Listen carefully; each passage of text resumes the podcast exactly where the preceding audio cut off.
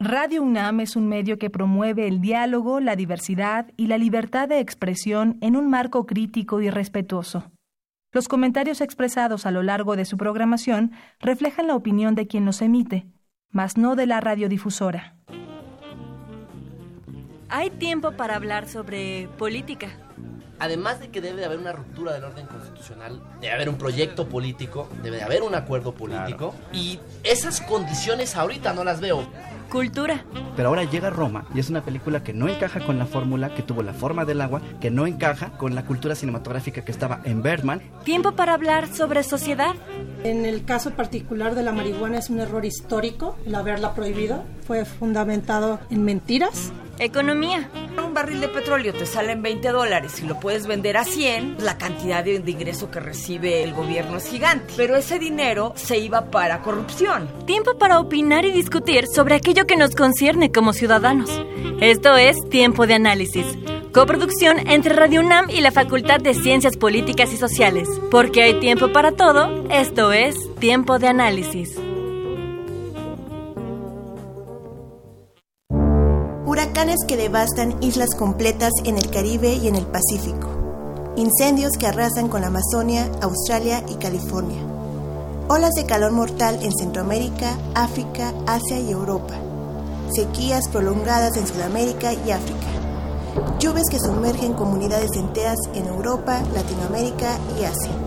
El cambio climático ha dejado de ser un riesgo potencial y ya es una realidad está acabando con la vida de millones de personas y con la de miles de millones de seres vivos en todo el planeta. Pero ya no basta hablar de cambio climático. Investigadores, periodistas y movimientos sociales de todo el mundo hablan ahora de una posible catástrofe climática.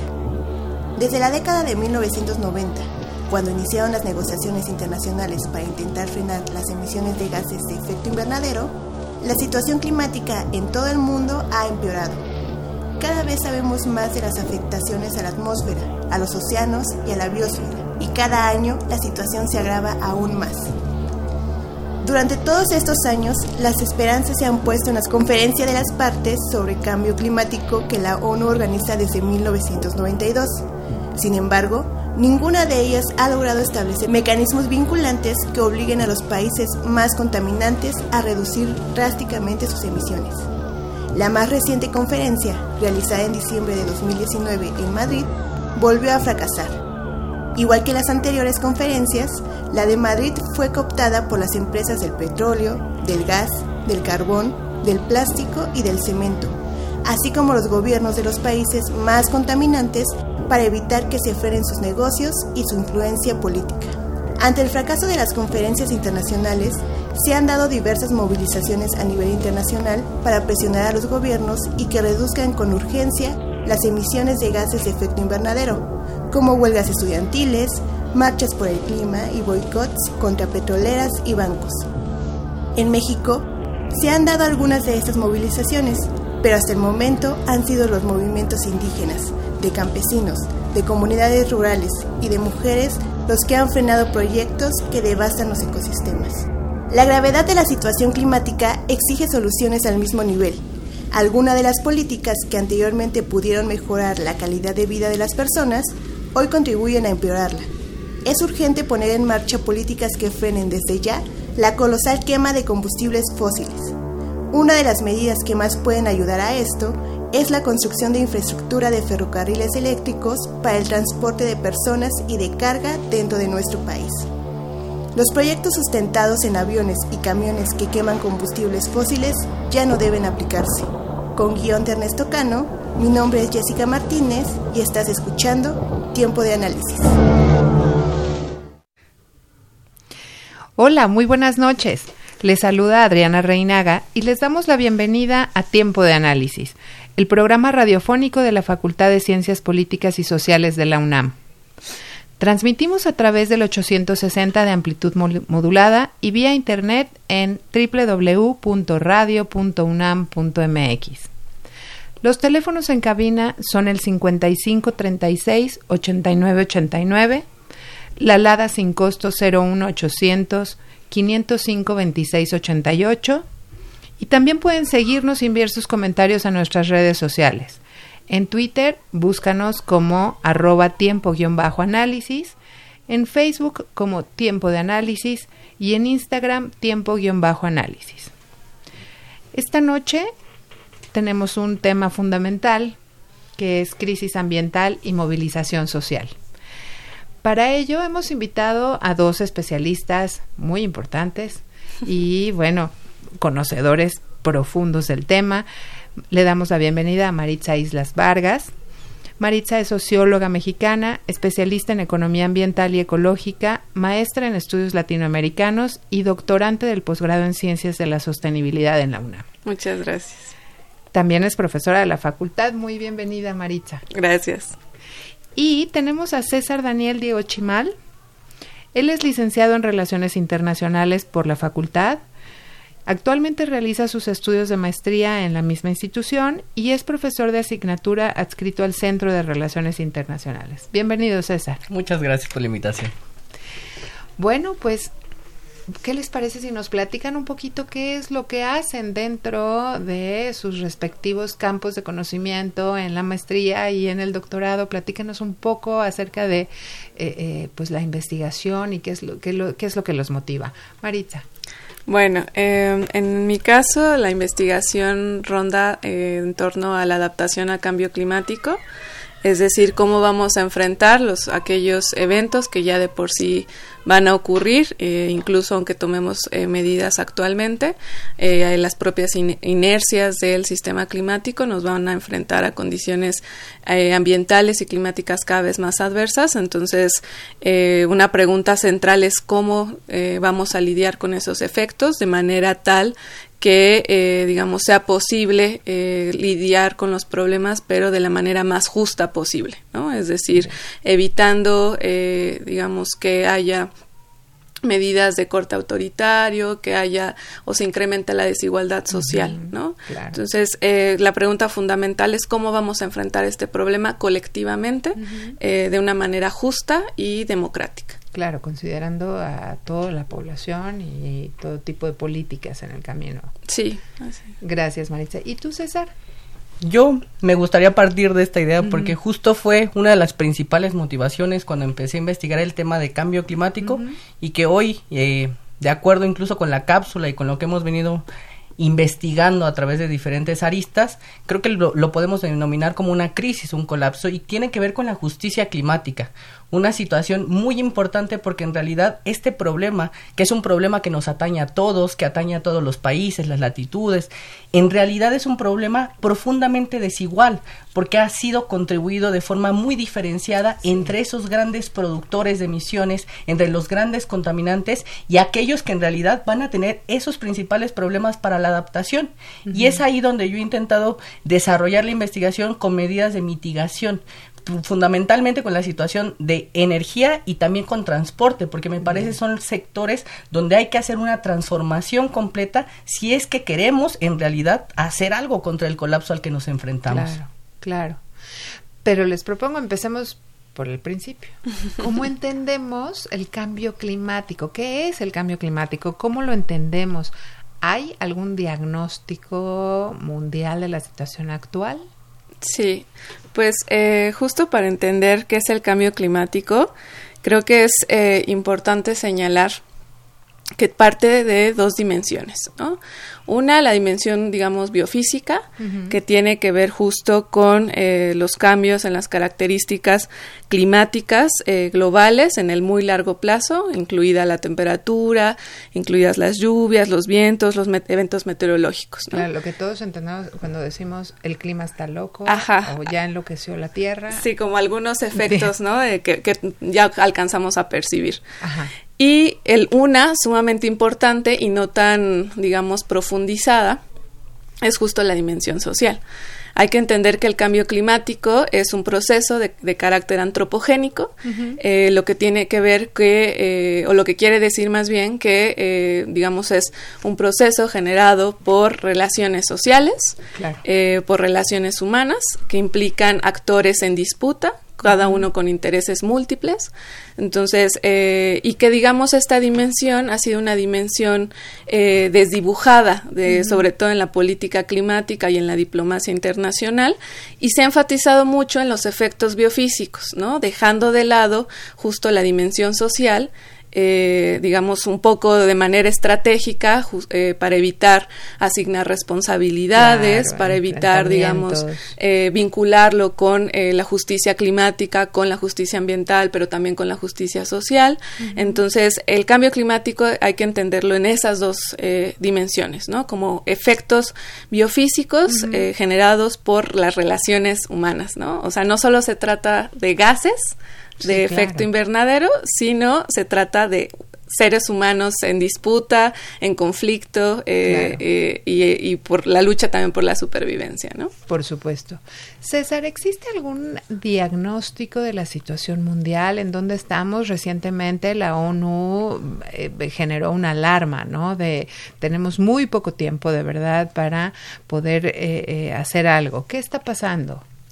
Existe una evaluación ya, digamos, con un consenso científico sobre en qué estado nos encontramos. De acuerdo a los últimos indicadores, la temperatura media de la Tierra ha aumentado 1.2 grados desde los niveles preindustriales. Y eso ya es una muestra de la variabilidad que tiene que ver con el clima que se mide en periodos muy largos de tiempo. Es cierto que lo podemos percibir en el tiempo, el tiempo digamos que es lo que podemos nosotros ver, pero el clima es lo que se está afectando porque son eh, trayectos que están saliendo de la normalidad. Y en esas condiciones el grupo especializado de la ONU, que es el IPCC, ya a través de sus informes, como el informe especial de 1.5 grados, que es la temperatura a la que no deberíamos estar llegando porque va a haber graves afectaciones, ya ha evidenciado que hay una situación muy preocupante, que tenemos más o menos entre 10 y 12 años para tomar medidas, que en mm. realidad no es tomar las medidas en 10 o 12 años, sino tomar ahora, porque vamos a llegar a esos momentos y porque, como decía Maritza,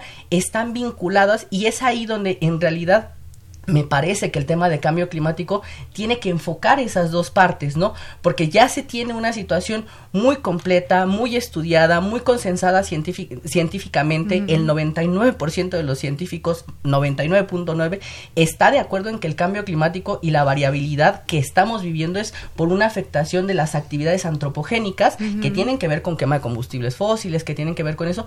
Pero la otra parte es donde nosotros tenemos que ir desde las ciencias sociales también, profundizando esta relación entre lo que es la parte biofísica y la parte social, porque es ahí donde en realidad el cambio climático no se explica solamente por esa variabilidad en los aspectos físicos de mayores incrementos en la variabilidad, por ejemplo, de los ciclos de lluvia, en los efectos meteorológicos, sino por la situación propia de qué es lo que lo ha provocado. Y eso es un sistema económico que ha fundamentado su acumulación en la situación de la destrucción a la naturaleza. Eh, eh, hablando precisamente de esto, eh, de este diagnóstico que se hace acerca de estas actividades humanas que son las que han provocado y bueno, y estas relaciones entre actores diversos que son las que provocan precisamente estos, estas variaciones y estos impactos negativos en el medio ambiente, ¿Cuáles serían las líneas que se han establecido como posibles eh, rumbos de acción a, partir de este diagnóstico de la ONU? ¿Cuáles son esas líneas, grandes líneas de acción eh, en las que tendríamos que poner atención para dirigir estrategias y metas específicas? Pues eh, ahí, por ejemplo, está la de no seguir con la extracción de combustibles fósiles. Eh, de hecho, hay movilización social eh, que dice déjalo en el subsuelo. Eh, que es una, de, digamos, de las grandes consignas, eh, refiriéndose justo a dejar en el subsuelo aquellas reservas eh, aún existentes de combustibles fósiles, sobre todo porque, digamos, la atmósfera ya no soporta más dichas emisiones. tiene que ver, digamos, también con una, como se, se, mencionaba en la cápsula, con una reconversión, por ejemplo, del transporte, ya desvincularnos de los transportes asociados a la quema de combustibles fósiles y no solamente a eso, sino también al, al, transporte individual, ¿no? Eh, o a estos grandes proyectos carreteros que el Banco Mundial impulsó, digamos, en, cierto momento, donde se hicieron en países como como, los, como en los nuestros, digamos, tan grandes, que, eh, eh, donde se establecieron sistemas carreteros en lugar de un sistema eh, ferroviario. eficiente, digamos, este, desvinculado de los combustibles fósiles. tiene que ver, digamos, también, por ejemplo, con una, una defensa también de de lo público, digamos, hay, que entender que el cambio climático es ese ese telón de fondo donde las luchas también sociales se van a disputar, ¿no? Este el hecho de que con el cambio climático muchas enfermedades se van a ver recrudecidas implicará también la exigencia de un sistema de salud eficiente, público, eh, adecuado, asequible, ¿no? Eh, entonces yo creo que justo el cambio climático lo que nos permite ver es una gama de problemáticas que existen ahora y que digamos eh, en las que se puede se puede ir trabajando, ¿no? Eh, me parece también que eso es importante, justo que eh, la población en general eh, vinculemos más el tema del cambio climático, que entendamos que no es un asunto abstracto, que no es un asunto que solamente pasa en los polos, al oso polar, sino que tiene implicaciones en nuestra salud directas, ¿no? En nuestro bienestar, en nuestra integridad, en el futuro de nuestros sobrinos o de los hijos, de lo de, digamos de, de aquellos, aquellos entornos en los que estamos familiarizados y eh, digamos a grandes rasgos también es eh, una regulación sobre todo de los principales responsables no eh, no solamente los digamos quienes extraen los combustibles fósiles pero también está por ejemplo la agroindustria no como gran generadora de emisiones eh, de gases de efecto invernadero, que también ha sido, digamos, una disputa que han dado las luchas campesinas eh, frente a los agronegocios, ¿no? O frente a este, eh, sea justo a los megaproyectos vinculados a, la agroindustria o a megaproyectos carreteros, megaproyectos, este, digamos, de todo tipo, ¿no? Y, y bueno, hablamos de actores en disputa y hablamos de diferentes niveles de actores, porque bueno, iniciaste Maritza platicándonos eh, eh, de esta infraestructura carretera, por ejemplo, financiada y promovida en gran medida por el Banco Mundial. Y después nos hablas también de a nivel individual, qué es lo que las personas eh, pues están percibiendo y además pues lo que tendríamos que estar pensando a nivel pues familiar incluso hay un proverbio africano que dice el mundo no es eso que heredaste, el mundo es lo que le vas a heredar a tus hijos. Entonces, pues por ahí también nosotros tendríamos que, que pensar en esto. Pero es a nivel familiar y finalmente a nivel organizacional, ¿no? Cuando nos platicas de las agroindustrias y todo esto, entonces Tal parece que el modelo neoliberal y la libertad que se le deja a las empresas y a estas grandes industrias de explotar recursos es uno de los grandes eh, eh, pues males de nuestro momento. Eh, y las medidas parecen no ser solamente dirigidas a revertir esta tendencia en donde la empresa sea la que mande o la empresa sea la que eh, explote sin responsabilidad alguna, ni mucho menos. Las medidas son generales. Las medidas eh, finalmente también incluyen a estas eh, instituciones a nivel mundial, como, como, como, el mismo Banco Mundial, y también a, nivel familiar e individual. ¿qué, ¿De qué acciones pues estamos hablando finalmente y cómo deberíamos de contemplar esos distintos niveles. A partir de este concepto que ustedes mencionaron ya los dos de justicia ambiental o justicia climática. Sí, creo que esa es una parte medular en el problema, hacer que esos dos niveles convivan yo eh, de alguna forma creo que ninguna medida es pequeña en el aspecto en el que cuestiona esa forma de reproducción dominante que nos ha hecho percibir incluso el entorno como algo a explotar y que en realidad somos parte de esa misma idea, ¿no? Entonces, en la medida en que eso empieza a transformar la normalidad de lo que vivíamos, desde cuestiones como las bolsas de plástico hoy, creo que tiene que ver cómo repensamos esas relaciones con el entorno, ¿no? Hay una situación derivada de eso, que es que las personas están platicando de la situación y la afectación al medio ambiente a partir de esa medida, que no va a resolver el problema, digamos, en la dimensión y en la magnitud que genera, pero que tiene que ir escalando en la situación de una organización efectiva, de una situación de diálogo entre las personas sobre el tema, ¿no? Posicionarlo y entonces lograr entonces lograr de alguna manera que en realidad se puede ir escalando cada vez más para que la justicia climática en realidad sea efectiva. El principio que, que, está en Río, que es responsabilidades comunes pero diferenciadas, me parece que es uno de los que en realidad menos se ha hecho, porque sí, cuando van a negociar, cuando están en esta diplomacia climática, todos hablan de él, pero en realidad ninguno se asume como parte realmente de la situación, ¿no? Están los discursos de los líderes mundiales que en realidad están privilegiando el crecimiento económico, las condiciones que tienen que ver con la destrucción del entorno y que en realidad se están preocupando ni siquiera por el futuro, o sea, no se están preocupando ni siquiera por el presente, o sea, porque el cambio climático, y creo que es una cuestión muy importante, no es un problema de lo que va a pasar, sino de lo que ya está pasando también.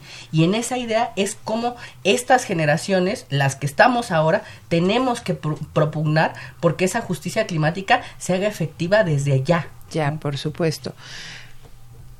Sí, pues mira, igual hay que justo eh, este concepto de justicia climática viene de los propios movimientos sociales, ¿no?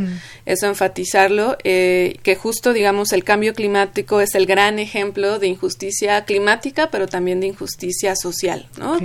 Eh, de alguna manera, si pudiéramos definirlo, el cambio climático en esos términos, hablaríamos de que es una apropiación desigual de la atmósfera, ¿no? Donde unos pocos, digamos, han usado la atmósfera como su vertedero de desechos, afectando a la mayoría de la humanidad y no solamente de la humanidad, sino de múltiples especies y ecosistemas, ¿no? Entonces, en ese sentido, digamos, eh, el cambio climático hay que entenderlo justo en estas múltiples escalas, ¿no? este, dentro, desde la escala global, regional, eh, personal, digamos, pero, eh, digamos, entender que el cambio climático también implica o, combatirlo implica justo un tema también de justicia social, ¿no? Eh, apenas salió el informe de Oxfam, ¿no? Por ejemplo, respecto a que dos mil personas concentran la riqueza de más de cuatro mil millones de, seres humanos, ¿no? Entonces, evidentemente las posibilidades que van a tener esas personas desposeídas y, empobrecidas, digamos, serán muchísimo menores para enfrentar un problema que ellos no contribuyeron a generar. Claro.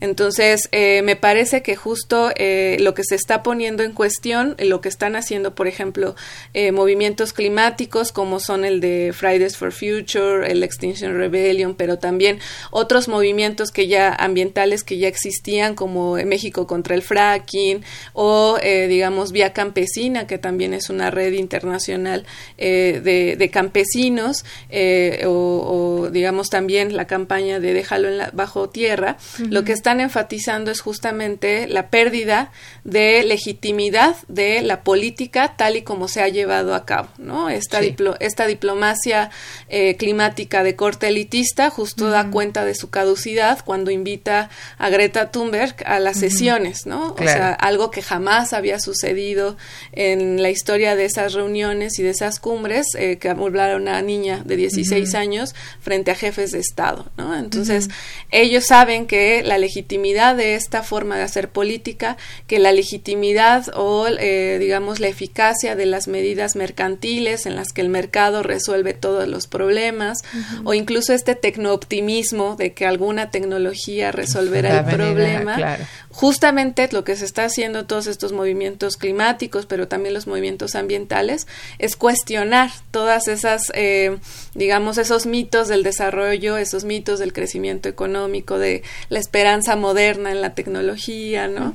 Eh, y me parece que eso, digamos, es una de las grandes también contribuciones que han tenido estos, estos movimientos sociales, ¿no? Este, y eso, no disociar también que eh, a veces se disocia entre movimientos ambientales eh, o movimientos climáticos. Yo me parece que justo la, la, idea que o la gravedad del problema que tenemos es eh, nos obliga, digamos, a generar sinergias entre estos movimientos, ¿no? Que aparentemente eh, la lucha campesina no tiene mucho que ver con el cambio climático, pero pues justo al oponerse a determinados proyectos agroindustriales está frenando la emisión de gases de efecto invernadero, ¿no? Este, entonces me parece que eh, justo como señalas está el modelo neoliberal y de manera más amplia también el modo de producción capitalista, justamente nos dan cuenta de su destructividad y de su caducidad también, o sea, su caducidad sí que es que queremos sobrevivir en un mundo más justo, ¿no? Eh, y no, digamos, no desigual,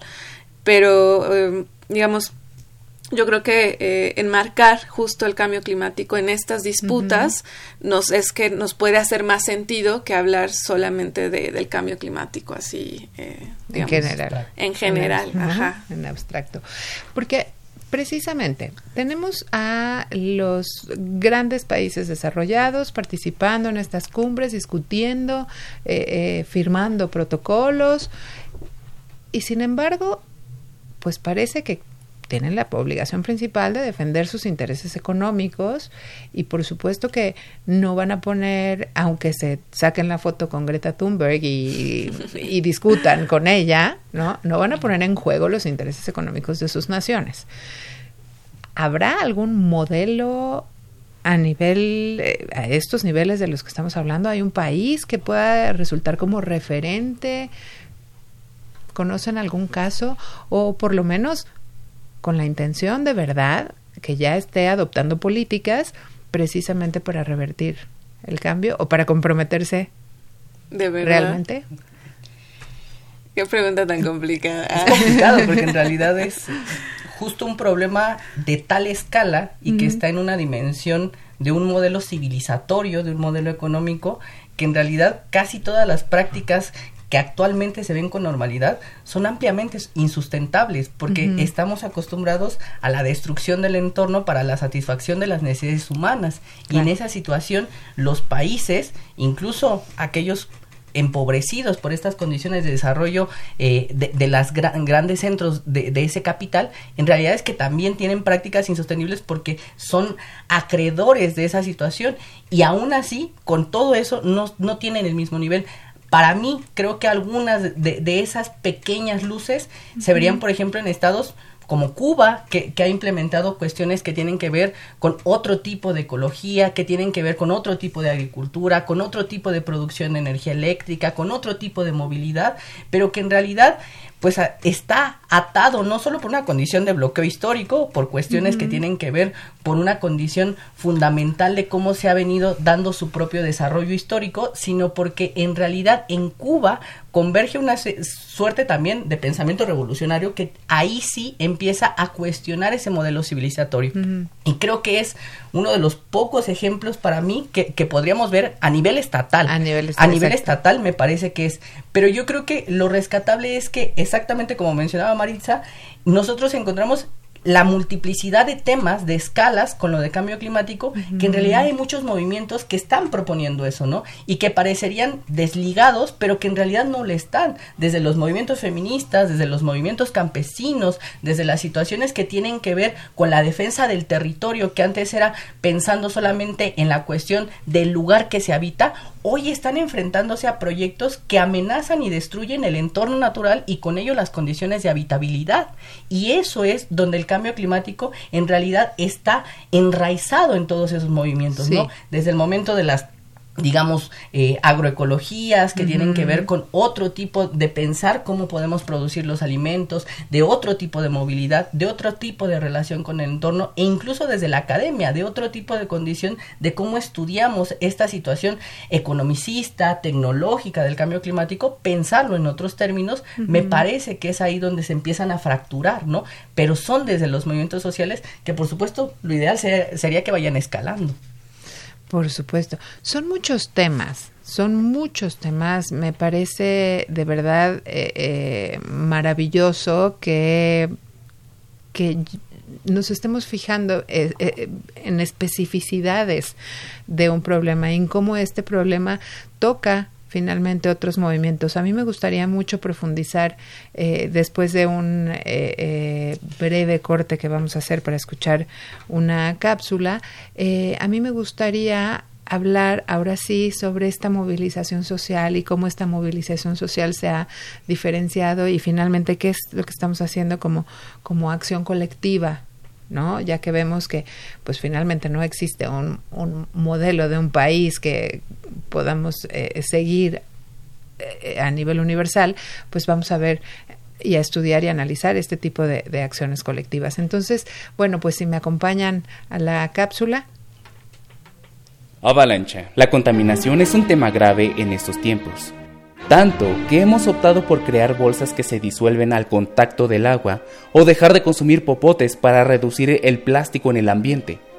Sin embargo, aún con todos estos esfuerzos realizados, hay sectores poderosos que se niegan a dejar de contaminar el ambiente. Tanto su desinterés por la causa misma que muchos ambientalistas sienten impotencia y deseos de destruir a esos malvados corporativos. Muy alejado de la realidad, pero con un fuerte mensaje, el videojuego Final Fantasy VII nos cuenta la historia de un grupo llamado Avalancha, cuya intención es destruir los artefactos llamados reactores Mako, que extraen la energía de la Tierra. El viento sople, las plantas crezcan y en general que el planeta tenga vida.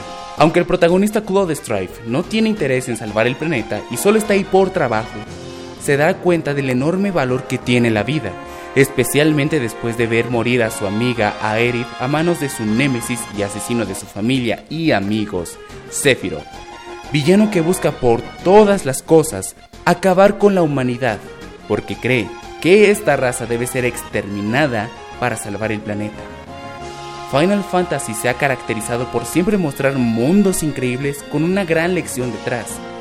En este caso, la vida y el cuidado de nuestro planeta. ¿Quién diría que un videojuego pueda enseñarte tanto de lo que significa preservar el planeta? Para tiempo de análisis soy Getsaí Velasco.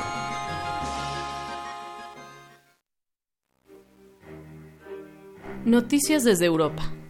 El 15 de enero de este año, Vladimir Putin ofreció su discurso anual ante el Consejo de la Federación y la Duma Estatal, es decir, el brazo legislativo ruso.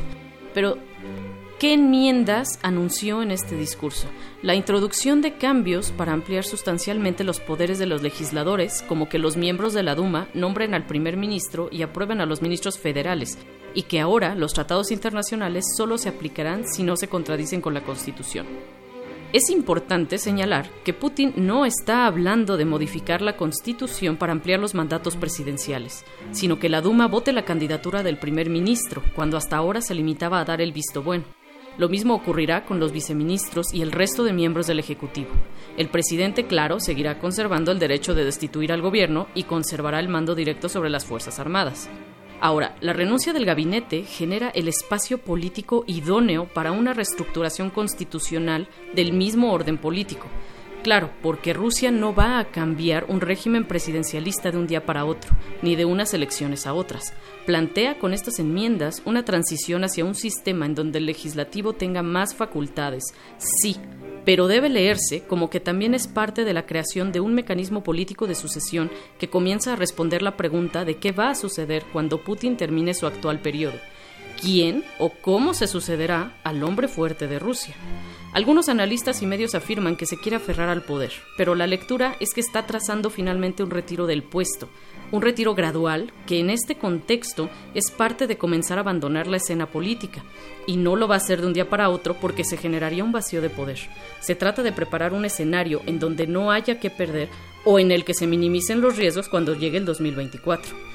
Finalmente, ¿por qué renunció el gabinete? Pues el mismo Medvedev lo dijo. Hay que darle al presidente las herramientas que necesita y lo que necesita es reformar. Y por eso el gabinete ruso dimite y está con él. Putin es su mentor y tiene mucha lógica. Fue básicamente un statement político, y más porque la Duma es pro-Putin, pueden hacerlo. Por cierto, muy interesante el nuevo puesto de Medvedev, importante en este movimiento, ya que pasa al Comité de Seguridad. Y otro movimiento que intriga, ¿quién quedará en lugar de Lavrov? Figura que ha sido vital para la política rusa en cuestión de Medio Oriente y para la política exterior en general. Para tiempo de análisis, Daniela Sandoval. Volvemos. Y volvemos y lo primero que me gustaría hacer es saludar a Alberto Figueroa, Alfredo Figueroa, perdón, que nos hizo un comentario a través de Facebook. Gracias, Alfredo. Eh, él dice, los movimientos de corte elitista son de rápida caducidad. Hay un tecnooptimismo con movimientos tecnológicos y ambientales, esperanza moderna en la tecnología. El modelo neoliberal y capitalista es destructivo y merecemos vivir en un mundo más justo. Coincidimos contigo, Alfredo, y además, bueno, eh, tu comentario nos permite hacer un resumen de lo que hemos estado hablando en la primera parte del, del programa. Y ahora, eh, pues bueno, mencionábamos a Greta Thunberg al, hace ratito. Y Greta Thunberg puso en la visibilidad del mundo entero eh, algo que pues ya lo vivíamos, de lo cual ya hablábamos, yo no noto tanta resistencia, es decir, la gente parece estar más o menos consciente del cambio climático porque lo siente, porque lo vive, precisamente estos, eh, este impacto eh, que, se, que se nota en la vida de las personas. Y, y los algunos países como se mencionaba en la en la cápsula pues bueno algunos sí insertan políticas públicas algunos otros eh, eh, pues como el reciente caso que vivimos en la Ciudad de México pues hacen eh, reglamentos que se endurecen y que la gente no se opone a ellos. Sin embargo me parece que analizar con una complejidad, con la complejidad que se merece el fenómeno, implicaría hablar de movimientos indígenas, de movimientos campesinos, de, eh, acciones comunitarias, de eh, movimientos feministas. ¿Cómo, cómo, cómo leemos este crisol, Maritza? Sí, pues eh, bueno, eso un poco ya lo que hemos estado platicando yo creo que sí hay que entender que eh, la lucha contra la destrucción ambiental y contra las fuentes generadoras también del cambio climático, pues sí está muy vinculada a estas demandas históricas que han tenido los movimientos de izquierda, ¿no? Este, que van justo desde, em, digamos, desde eh, la disminución de la explotación laboral, ¿no? De hecho, ya hay muchos movimientos que están vinculando cambio climático y que los trabajadores están exigiendo una disminución de las jornadas de trabajo, este, la exigencia por una salud pública, por una educación crítica de otro tipo, ¿no? La lucha de las mujeres también va a ser muy importante en tanto que son, digamos, las más, somos las más afectadas también en, en temas de cambio climático Eh, eh, entonces, digamos, creo que va eh, en ese sentido, digamos, el, el, aprendizaje. Y, digamos, también otra cosa es que si bien llevamos hablando mucho tiempo de cambio climático, o sea, hace 40 años que venimos hablando de cambio climático y que cada vez más la gente está informada de cierta manera sobre el problema, si de alguna manera eh, no ha habido una, digamos, no impregnado en la preocupación colectiva todavía, ¿no? O sea, de manera tal que movilice a, la mayoría de la población. O sea, creo que todavía, aunque hay un nivel de información bastante amplio y hay información que podemos conseguir, digamos, desde distintas fuentes especializadas y no especializadas, pero aún así, digamos, no se ha logrado generar una preocupación social que movilice, ¿no? Sí.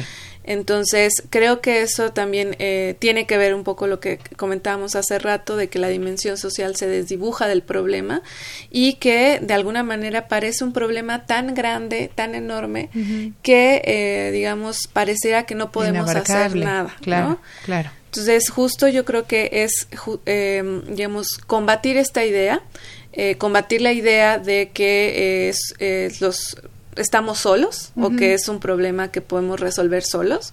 Como toda demanda social, digamos, como todo derecho ganado en la historia, eh, lo vamos a ganar la justicia climática en colectivo.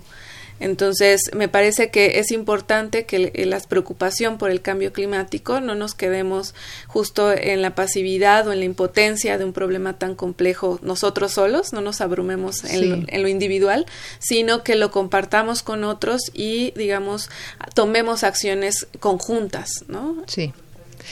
Hay una, hay un, hay una autora eh, discúlpenme porque no recuerdo el nombre, pero ella decía, bueno, eh, hablando precisamente de los movimientos sociales, decía, bueno, pues los indígenas defenderán los derechos de los indígenas.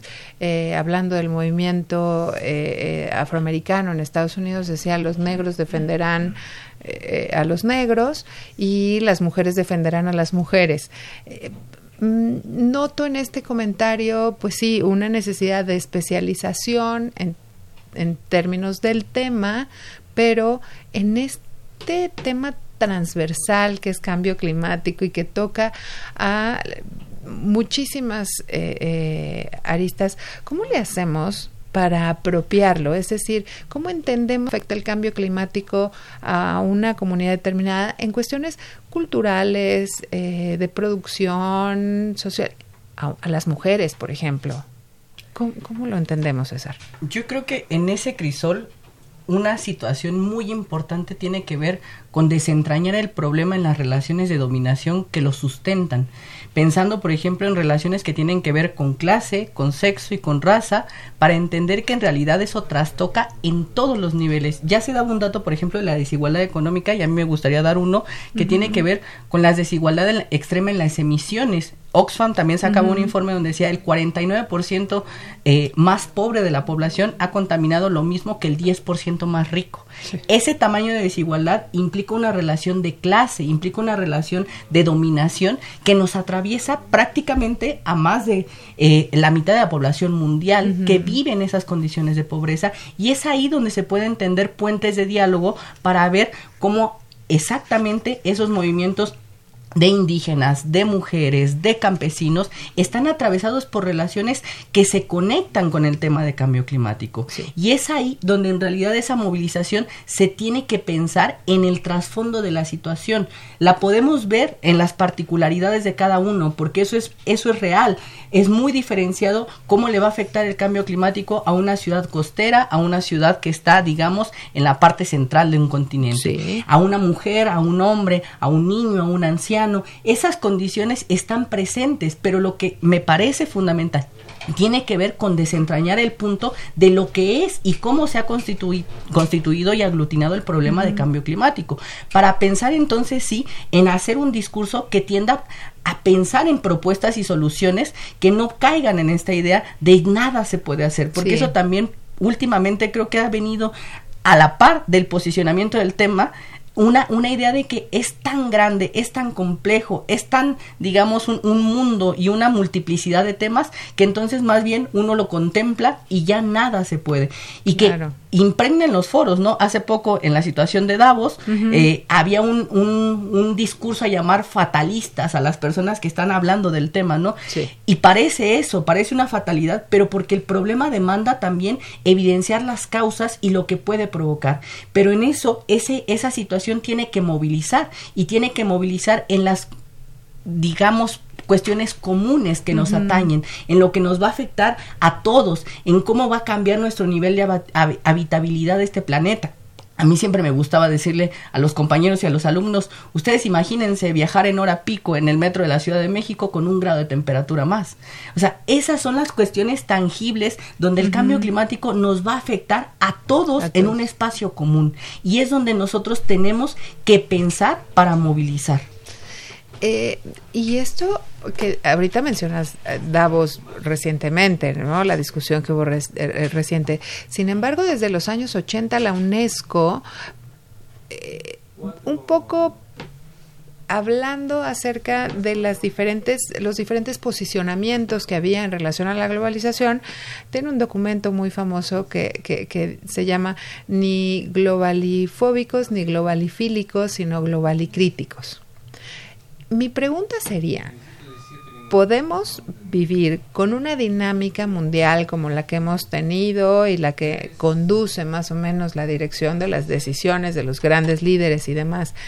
con una visión crítica y al mismo tiempo tomando medidas individuales, eh, eh, comunitarias, porque porque pues no se trata de regresar a un sistema económico y a un sistema de relaciones sociales que, que pues ya perdió vigencia hace muchísimo tiempo. No lo sé. ¿Cuál es tu opinión, Marita? Sí, yo creo que las acciones, eh, digamos, sobre todo para enfrentar el cambio climático o la movilización en torno al cambio climático enfrenta varios retos, ¿no? Uno es justo eh, señalar que el sistema actual, el modo de producción actual, es, eh, digamos, insostenible social y ambientalmente. Eh, y en ese sentido enmarcar la lucha climática como una lucha también por la justicia social, que es algo que ya hemos estado repitiendo, y eh, en la construcción de un nuevo, de una nueva propuesta, de una nueva alternativa, la movilización climática también enfrenta el reto de alejarse de, eh, digamos, eh, respuestas que eh, ahora se le, denominan, se le denominan, por ejemplo, como ecofascistas mm. o de respuestas autoritarias, ¿no? hay, digamos, Naomi Klein, una autora este, canadiense, justo habla, por ejemplo, de la doctrina del shock que se aplica cuando ocurre un evento meteorológico extremo y se aprovecha que la gente está en shock para, digamos, tomar medidas de corte neoliberal, para privatizar bienes públicos. Entonces, justo esas cosas son las que la movilización climática tiene que, tiene que evitar, ¿no? Este, ¿Y cómo las evitamos? Como estar preparados, digamos, de manera organizativa, eh, privilegiar, digamos, valores como la solidaridad frente a, los desastres, por ejemplo, en lugar de la, digamos, del lucro o eh, privilegiar también la defensa de lo público en lugar de la defensa de lo privado. Entonces, yo creo que, eh, digamos, si me preguntan sobre cuál sería la alternativa global, al menos sí tendríamos que replantearnos, por ejemplo, el tema de eh, la propiedad privada en, no sé, en el tema del transporte, por ejemplo. Sí. Eso ya no puede estar sucediendo, ¿no? Eh, el tema de la globalización y los intercambios comerciales, por ejemplo, de que una mercancía, exacto, de un lado a otro del mundo. Eso ya es insostenible también, ¿no? Eh, la economía financiera desregulada, que también tiene efectos en la economía, por ejemplo, extractiva, eh, eso también hay que, hay que, hay que, digamos, regularlo, ¿no? Entonces, eh, yo creo que en múltiples esferas, en algunas hablamos de, podemos hablar de regulación, en otras simplemente ya es insostenible, pero lo que sí queda claro es que justo el modo de producción actual no puede no puede continuar. no a lo mejor no tenemos claridad de cómo será el futuro eh, digamos eh, próximo cómo debe ser esa alternativa pero yo creo que es, lo que sí tenemos claridad es de lo que ya no puede estar eh, digamos ya no puede continuar no sí. César hablábamos de y tú mencionaste el caso de Cuba como un caso eh, eh, pues que podría resultar ah, con como un modelo con algunas acciones que podríamos eh, analizar. Y también hablábamos un poquito del caso de California pero qué es lo que tendríamos que observar de esos modelos precisamente para poder pues darle continuidad a, políticas que van en contra de esta lógica me parece que son dos casos muy diferenciados. o sea, creo que fundamentalmente en Cuba lo que ha venido dándose tiene que ver con un proceso de transformación en el pensamiento, de relación con el entorno, que es algo que tiene que ir transitando en realidad para cuestionar esos cimientos sobre los cuales descansa el sistema económico. Me gustaría solamente, hace poco se publicó un manifiesto del antropoceno por un grupo de científicos en Chile y ellos tienen eh, dentro de ese manifiesto una cuestión muy importante, si me permites leerla. Por supuesto. Dice, el capitalismo extractivista que ve al medio ambiente como recurso, entrecomillado, listo solo para ser explotado, debe refundarse desde sus cimientos así como el discurso tecnopolítico que ubica la extracción de estos recursos como condición sine qua non para el crecimiento. Eso es lo que me parece, por lo menos en algunos sentidos, y no en todos, porque también hay que hacer la diferenciación de cómo se ha venido dando en Cuba, hay una construcción alternativa de la relación con el ambiente. En California, es, digamos, una situación que tiene que ver hasta con un enfrentamiento con el Ejecutivo de la desregulación ambiental que él está proponiendo para dar cabida a esa industria fósil, a esa industria del automóvil, a esa industria de las gasolinas y California resiste, pero no está resistiendo, digamos, pensando fuera del modelo económico imperante, está resistiendo solamente con mantener una restricción, mantener una regulación con política pública a esas condiciones. ¿Cuál, creo yo, tiene que ser un punto medio. Tenemos ciertos niveles de confort, o sea, que, que, sería muy difícil que hoy nos cuestionemos, pero lo cierto es que hay muchas prácticas insostenibles que ya no podemos permitir. O sea, ahora que se mencionaba lo, de las mercancías, hay mercancías que viajan de México a ser etiquetadas en Estados Unidos y regresan haciendo un gasto descomunal de energía, de combustibles, de recursos. Eso no se puede hacer pero eso está regulado por la ganancia del sistema económico, no por la situación de la demanda de esa mercancía. Eso es lo importante para entonces refundar desde los cimientos la condición de cómo nos relacionamos con el entorno. Hay cuestiones que necesitamos, no podemos pensar en sociedades autárquicas, pero tampoco podemos pensar en mantener estos niveles insostenibles de vida que trasladan o necesitan eh, cantidades enormes de gasto de combustibles fósiles, de producción de energía, de, de uso irracional de esos recursos. Eso es lo que nosotros tendríamos que cuestionar, me parece. Y, y vemos, bueno, eh, el tema de los combustibles, el tema de eh, este tipo de regulación a la industria y demás, y, y a mí me preocupa lo que está pasando en nuestro país, porque yo no veo una clara preocupación por invertir, por ejemplo, en eh, las llamadas energías limpias.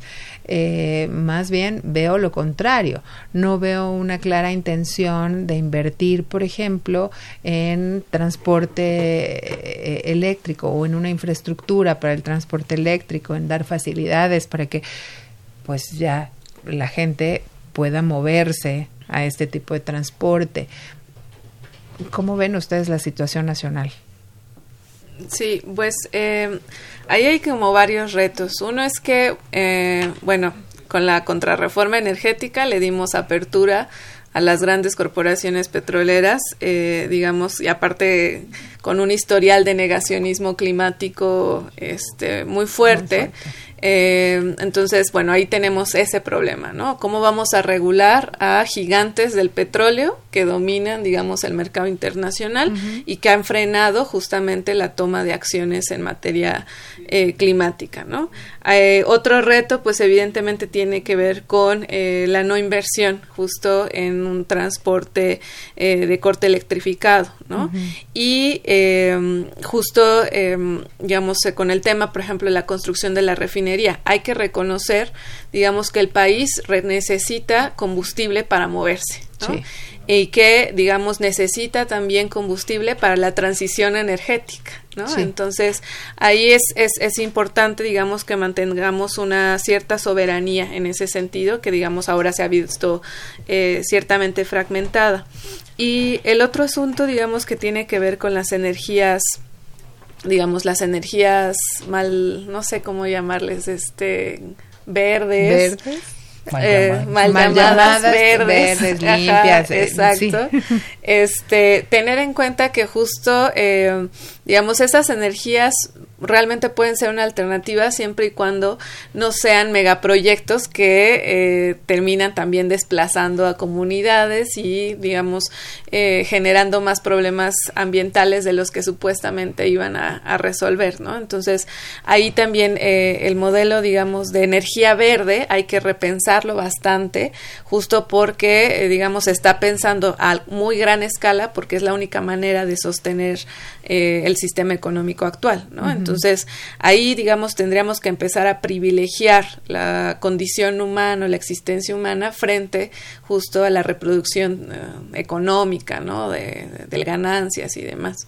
pensar y repensar muchas de las acciones que estamos llevando a cabo, ¿no, César? Sí, creo que ahí es fundamental, como veníamos viendo, la situación de la escala, o sea, porque estamos hablando de un problema que es en un aspecto nacional, pero que va ahí sí tangible a las personas. Sí. Uno recuerda, por ejemplo, el pánico que existía, por ejemplo, ante el desabasto de gasolinas, sí. filas enormes, sí. porque la gente al final sustenta su movilidad que tiene que ver con ese tipo de combustibles, porque no hemos desarrollado un sistema de transporte público masivo, eficiente, seguro en muchas condiciones para que entonces las personas puedan decir, sí, yo dejo mi automóvil. No es una decisión solamente individual, sino condicionada por esas estructuras, por la infraestructura, por las condiciones incluso de estatus social. Y eso ahí es donde hay que ir construyendo lo otro para que las personas puedan hacer ese tránsito. Ese tránsito tiene que ser en ese aspecto de una forma horizontal y no solamente con una situación vertical de medidas impositivas, que eso es lo importante, porque el país tiene una situación de déficit en muchas cosas. Este país tiene, según datos del INEGI, 45.4 millones de máquinas de combustión interna. ¿Cómo alimentamos eso si importamos más del 60% de las gasolinas, ¿no?